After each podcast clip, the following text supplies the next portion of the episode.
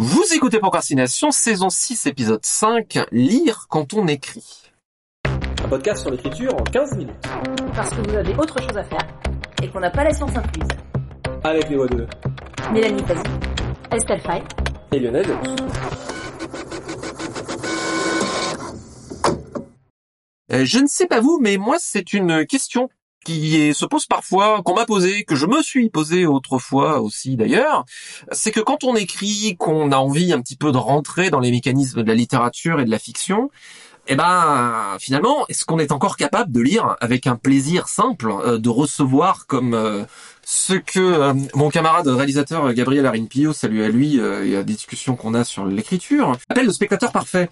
Est-ce qu'on peut encore lire avec un plaisir simple quand on a envie de rentrer dans la mécanique et en gros, euh, bah, euh, parce que le plaisir fait partie aussi de la réception de la fiction et donc peut-être finalement aussi de l'étude du ressenti. Est-ce que tout cela n'est pas un serpent qui se mord la queue?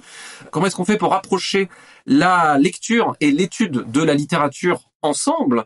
Bon, alors déjà, il faut lire de la fiction. On est d'accord, on en a parlé. Oui, Oui, il faut. Mais alors pourquoi? Parce qu'on entend souvent ouais, mais je veux pas m'influencer, ça sert à rien de toute façon. On peut tapez-moi dessus là quand je dis ça. Aïe, alors on te tape dessus, ça fait aïe. Euh, la, ré- la réponse qui me vient, moi, c'est tout simplement pour s'ouvrir des possibles. C'est-à-dire que la lecture, c'est quelque chose qu'on engrange. De toute façon, pour euh, l'écriture, on doit bien la nourrir de quelque part. Donc plus on lit, plus on engrange des choses. Mais de manière plus technique, à chaque fois qu'on lit quelque chose qu'on n'avait pas lu précédemment, on apprend que quelque chose est possible. Et c'est des outils qu'on peut rajouter dans notre propre euh, bibliothèque et ensuite qui nous serviront ou pas, mais qui nous montrent en tout cas des voies auxquelles on n'aurait peut-être pas pensé si on arrivait vierge de toute lecture. Bah oui, c'est ce que j'abonde totalement dans le sens de Mélanie pour se nourrir le cerveau. Et même si sur le moment, et surtout si sur le moment on s'en rend pas compte, en fait, tout ce qu'on a lu, ça s'amalgame, ça s'amalgame, ça s'amalgame, et ça fait cette sorte de grande, immense carte du monde littéraire qui s'étend de plus en plus. Et très souvent, bah, en intervention, on pose la question de quelles écoles pour être écrivain. Et alors, il y a euh, donc des livres sur l'écriture, dont un certain écrit par Lionel Davous, qui est très bien que je conseille. Merci. Euh, Il y a des ateliers qui peuvent être cool et d'autres qui valent rien. Mais pour moi, avant tout, la première école d'écriture, c'est la lecture, quoi. Et enfin, lire aussi pour euh, pas se croire super intelligent quand on réinvente complètement le tiède. Ça veut pas dire qu'il faut être chercher l'originalité à tout prix. Juste savoir que quand on fait une histoire, qu'on utilise des tropes classiques, bah ils existent. Voilà. Puis apprendre à repérer les clichés aussi. Plus on les a croisés, plus on sait qu'il ne faut pas. Moi, il y en a certains que j'ai appris en traduisant notamment. Les, les fameux tics des personnages qui hochent la tête et tout ça, par exemple, pour donner un truc tout bête. Depuis que je traduis, j'en mets plus dans mes textes parce que j'en peux plus. Et aussi sur le plan plus carriériste, étant euh, donc euh, officiellement une infâme carriériste à son froid, euh, simplement pour savoir vers quel éditeur aller, avec quel projet littéraire, quand forcément tous vos projets vont pas forcément être dans la ligne éditoriale d'un même éditeur, d'une même maison? Bah, plus vous lisez, plus vous vous dites, tiens, là, ça fait vraiment penser ce que fait cet éditeur à ce truc-là que j'ai en tête ou que j'ai dans mon ordinateur, je vais aller lui en parler. Et comme ça, vous avez déjà moins de chances de vous payer des kyriels de noms, ce qui est toujours mieux, et plus de chances aussi de mettre votre roman, de placer votre roman dans une maison où il pourra vraiment être repéré pour ce qu'il est, où il pourra être bien défendu, parce qu'il sera avec des romans amis, entre guillemets. Voilà, donc pour ça aussi, mine de rien, c'est utile. Et enfin, parce que, contrairement à une idée beaucoup trop répandue en France, on n'est pas auteur ou autrice tout seul dans un merveilleux désert où on attend le phénix de l'inspiration, quoi. On évolue dans un milieu littéraire, et mine de rien, voir comment ce milieu littéraire évolue, à la fois peut nous aider à nous situer, nous, dans notre propre démarche, et super passionnant en général euh, quand on s'intéresse un peu à l'écriture, quoi. J'abonde évidemment. hein. J'ai posé la question de manière extrêmement détournée. euh, Peut-être que ça me vaudra des volets de bois vert sur Twitter, mais je m'en fous, j'y suis plus. Non, non, évidemment, j'étais très orienté. euh, C'est, c'est du très mauvais travail journalistique. Je suis évidemment entièrement d'accord avec vous. Et euh, j'ajouterais, mais euh, c'est euh, passé sous silence, euh, bien sûr. euh, Je sais que vous le pensez aussi. J'ajouterais aussi tout simplement la notion de plaisir pur. C'est que en fait, bah, c'est l'art qu'on pratique. C'est l'art qui prend du temps aussi et un certain travail. Euh, Si on n'aime pas se retrouver euh, avec euh, sa page et des mots et des phrases, etc. euh, déjà, si on n'aime pas lire, il me paraît étrange de vouloir pratiquer un art qu'on n'aime pas, en fait. Alors après, la littérature, c'est très vaste. Il y a des tas de gens qui disent ouais, moi j'aime pas lire. Il y a des tas de gens, euh, je pense, qui euh, se disent qu'ils ou elles n'aiment pas lire, mais peut-être parce que simplement sont pas entrés avec le bouquin qui leur a allumé le feu. Pardon, excusez-moi, je m'auto carton rouge. Bah, ça simplement veut dire qu'il faut brasser large, chercher la curiosité, et, et ben tout simplement là aussi on le reçoit avec là encore la lecture, le fait d'ouvrir ses horizons. On a tout à fait le droit de pas aimer des trucs. J'aimerais même dire quand on écrit, bah c'est presque précieux de pas aimer des trucs parce que ça l'est autant que d'aimer faire des trucs parce que ça cartographie. J'aime beaucoup ton image Estelle de cartographie. Euh, ça cartographie simplement ce qu'on aime, ce qu'on n'aime pas, ce qu'on a envie de faire et ça forme le jugement esthétique. Après, pour revenir sur la question du plaisir, c'est vrai qu'il y a quelque chose qui n'est plus tout à fait pareil une fois qu'on pratique euh, et qu'on a un œil un peu plus technique, je dirais. Euh, moi, je me suis aperçu que je lis beaucoup moins qu'avant et je sais pas dans quelle mesure il y a simplement des problèmes de concentration et autres qui s'en sont mêlés ou dans quelle mesure c'est le fait de que ce qui était un loisir est devenu un travail. Et à un moment donné, le plaisir était plus strictement identique. Par contre, quand je tombe sur un livre qui m'accroche vraiment, j'ai peut-être un plaisir décuplé, je dirais, et en particulier quand je me fais avoir. À partir du moment où on connaît les ficelles, soit parce qu'on se fait avoir et que du coup on ne voit plus du tout les ficelles alors qu'on les connaît par cœur, soit dans certains livres parce que d'un seul coup on va voir quelque chose et dire waouh, là je suis bluffé. Et moi j'ai un exemple tout récent qui me vient. Tout récemment, j'ai lu un livre qui vient de sortir de, Manon Fargeton qui s'appelle euh, Tout ce que dit Manon est vrai, qui m'a beaucoup intéressé parce qu'il est en partie autobiographique, mais rédigé sous forme de roman. Et il m'a intéressé, alors à la fois parce que le livre est passionnant et qu'il est brillant, mais aussi parce que il va sur un territoire duquel je me suis approchée avec mes derniers livres. Sauf qu'elle le fait avec d'une manière radicalement différente, et j'ai été bluffée par le livre parce que le livre est bluffant, mais parce qu'elle me montre une manière de faire ce travail sur, euh, sur sa propre histoire, d'une manière que moi j'aurais absolument jamais envisagée. Et j'ai été éblouie comme je le suis vraiment pas souvent dans, quand je lis euh, quelque chose euh, précisément parce que j'ai une connaissance de la technique de comment on aborde ce territoire-là ou de certaines manières de le faire. Pour rebondir sur ce que dit Mélanie, et je pense moi c'est pas tant une lassitude en tant qu'autrice mais vraiment en tant que lectrice. Comme j'ai lu beaucoup quand même dans les genres, le roman qui pour le coup va être euh, voilà les clichés vus 216 fois, au bout d'un moment ça va juste moins m'intéresser parce que j'aurai l'impression de l'avoir déjà lu.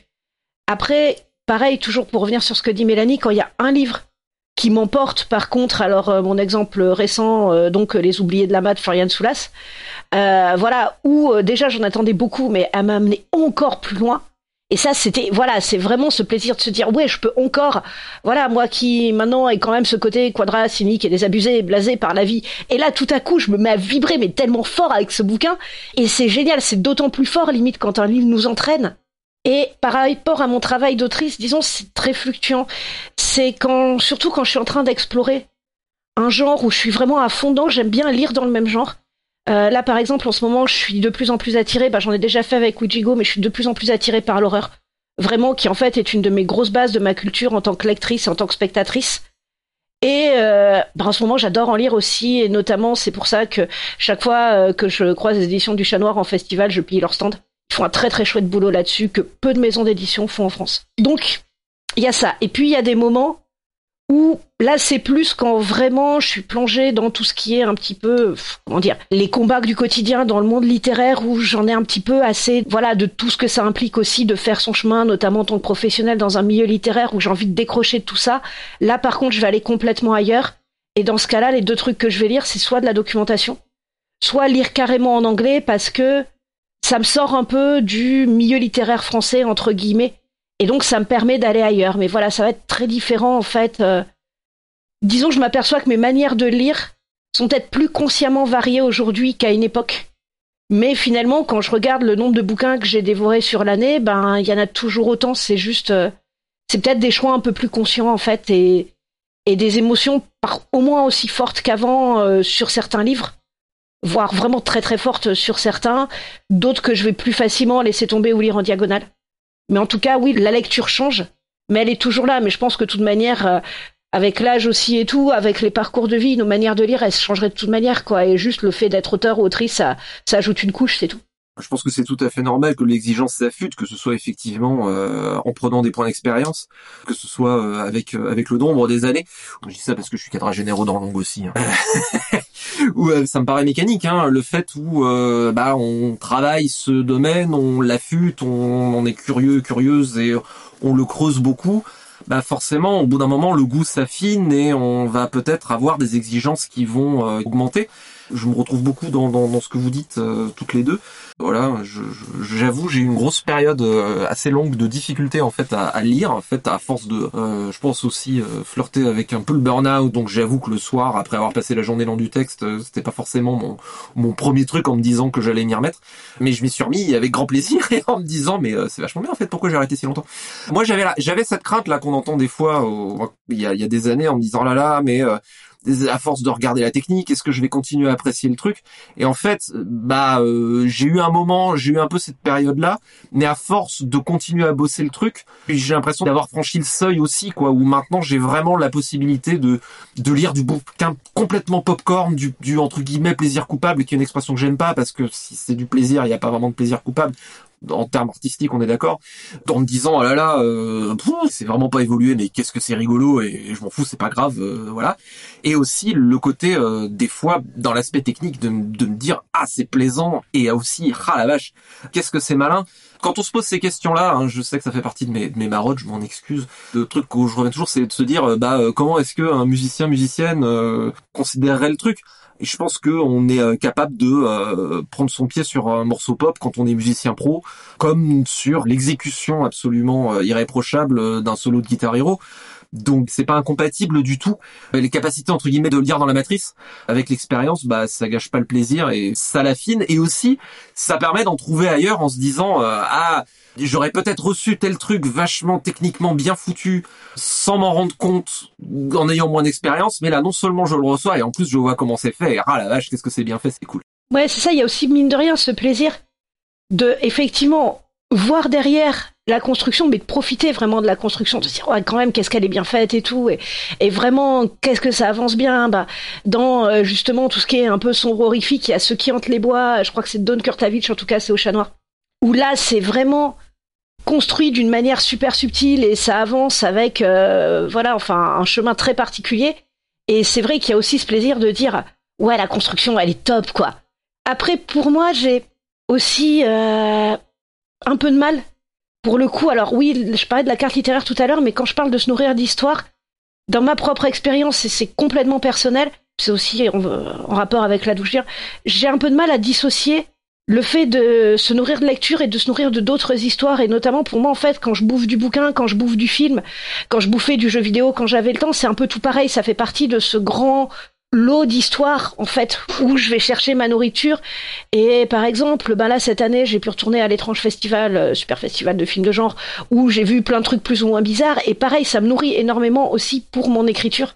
Et pour moi je fais pas trop la différence entre me nourrir de livres me nourrir de films. C'est plus un, un grand magma d'histoire dans lequel je vais nager tranquillement. Et comme c'est un magma d'histoire ça me brûle même pas la peau. Pas trop Complètement, j'ajouterais, je vois peut-être une toute petite différence qui est qu'effectivement j'ai une fascination pour les histoires que je peux décortiquer aussi en film ou autre. L'écriture, il y a vraiment le, fait que je connais les outils techniques. Et je peux me dire, euh, exemple euh, tout bête parce que j'ai le bouquin en lecture euh, de SL Fay ici présente. Je l'ouvre et je dis, oh la vache, qu'est-ce que c'est bien écrit. Mais parce que là, j'ai les, je parle pas de l'histoire, je parle pas de tout ça, mais simplement comment les mots sont agencés. Là, j'ai les, j'ai les outils techniques pour dire, ah ouais, ok, là, il y, y a de la maîtrise. Ce que j'ai pas forcément avec un film où je vais recevoir l'impact, mais j'ai pas forcément la technique pour décortiquer. Ah, déjà, euh, merci beaucoup. Et puis oui, pour les films aussi, je pense que le fait que j'ai une formation euh, un peu en ciné aussi, ça me permet de... Et que j'aille souvent voir des films avec quelqu'un qui adore décortiquer la technique derrière, donc on en parle beaucoup.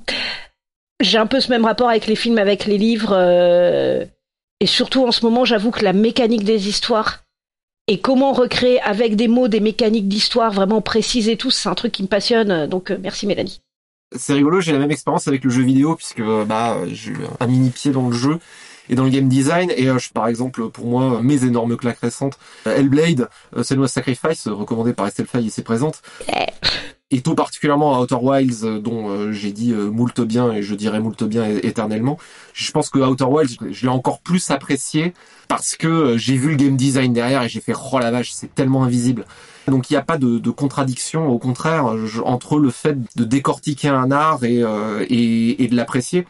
Pareil, hein, là aussi, comme vous, quand j'ai eu du mal à lire le soir après le boulot où j'ai un peu traversé un peu traversé le désert.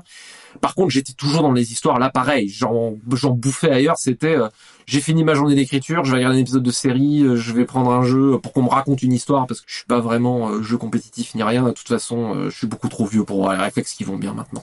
Donc c'est foutu. Ma carrière de pro gamer est derrière moi. Donc craignez pas d'apprendre l'écriture et la littérature. Au contraire, ça ne fait qu'aiguiser votre votre goût et vous donne peut-être même de, de nouveaux angles pour l'apprécier. Une petite citation pour terminer? Je ne peux pas écrire sans lecteur. C'est exactement comme un baiser, on ne peut pas faire ça seul. John Cheever. Avec une traduction maison, c'était procrastination. Merci de nous avoir suivis. Maintenant, assez procrastiné, allez écrire.